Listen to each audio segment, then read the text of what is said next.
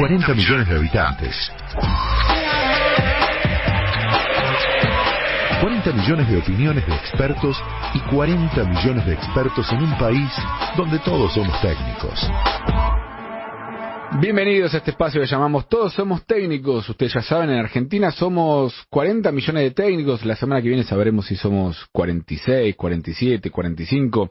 Todos sabemos y opinamos de todo, de la sorpresa de Tigre ganándole a River en la Copa de la Liga, del Argentinos del presidente en una semifinal contra el Tigre de Sergio Massa, de Racing y Boca que hoy se juegan todo. Eh. Quizás es una final anticipada para muchos, pero ojo, que ya Tigre y Argentinos vienen dando sorpresas. Todos somos técnicos en el fútbol, en el deporte y en la política somos igual. Hoy me pongo el traje de técnico para hablar de defraudados y defraudadas, unas nuevas lógicas de inclusión. Obviamente estamos todos defraudados y todas defraudadas. En Argentina hay un clima de decepción generalizada, una angustia generalizada donde estamos todos decepcionados y eso lo muestran las encuestas. Solo el 20%, por ejemplo, cree que el país va en la dirección correcta según una encuesta de Suban Córdoba. Solo el 20%. ¿sí? Dos de cada diez son los únicos que dicen que bueno, que sí, que estamos en la dirección correcta, que en algún momento esto va a mejorar, pero que estamos en la dirección correcta.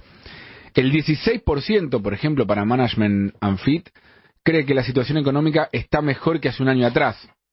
Difícil de comprender para muchos nosotros con una inflación del 6%, pero el, el, tema es el número, apenas un 16% responde eso, el 72% responde que estamos peor.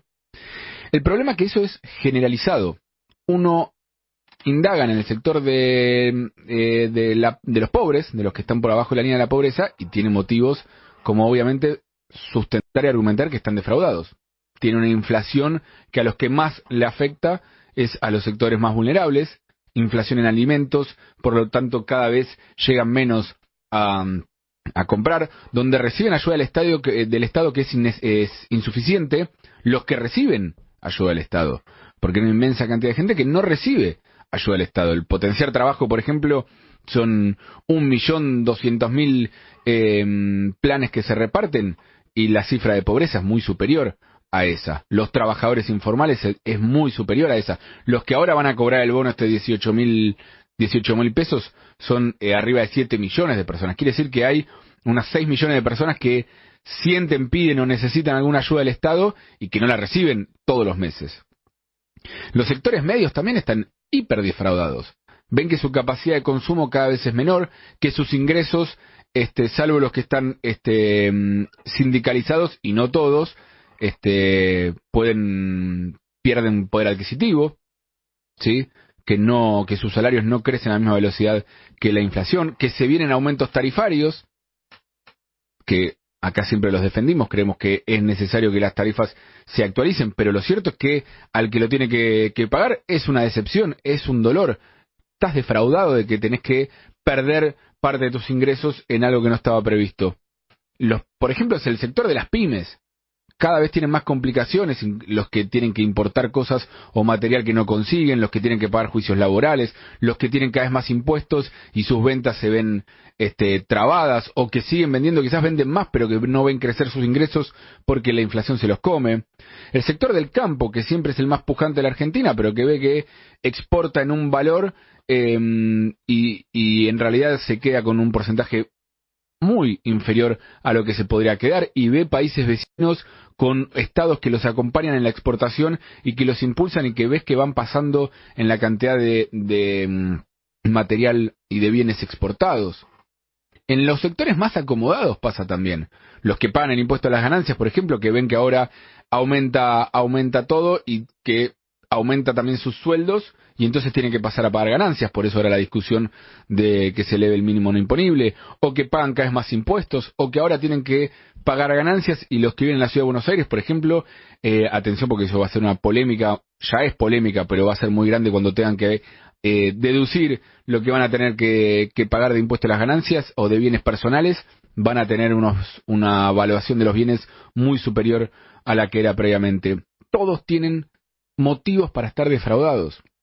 El problema es que las soluciones son contradictorias entre sí, o por lo menos en una primera vista a las, a las políticas que, que hay que tomar, este, la, va a afectar a unos o a otros. Si ajustás por un lado, afectas a uno, si ajustás por el otro, afectas al otro. En el largo plazo, probablemente todos coincidamos en que una estabilidad económica es la que puede lograr un escenario de prosperidad, donde todos se vayan beneficiando. Pero en el corto plazo, ¿por dónde cortás? ¿Por dónde mejorás? ¿Dónde es? ¿A quién proteges más cuando tengas que tomar las medidas que tengas que tomar? Porque está claro que, y eso los economistas lo ven, que hay un ajuste que tenés que hacer de las cuentas públicas, de la emisión monetaria, ¿sí? múltiples factores que te pueden generar la inflación, pero hay uno muy claro que es la emisión. Entonces, por algún lado tenés que cortar. ¿Por dónde? Es lo que hay discusión. Hoy estamos peor de lo que estaba la Argentina eh, cuando asumió Macri en 2015. Hoy estamos peor de lo que estaba la Argentina cuando subió Alberto Fernández en 2019.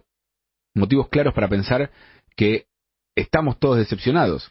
Y la sensación que hay, o por lo menos que tengo yo, es que de este gobierno ya no se puede esperar mucho.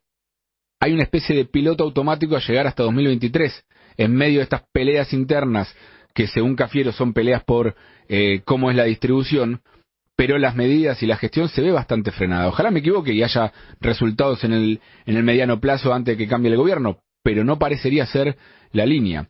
Y yo no tengo claro cuál es la mejor receta, cuál es la mejor combinación de políticas públicas a aplicar.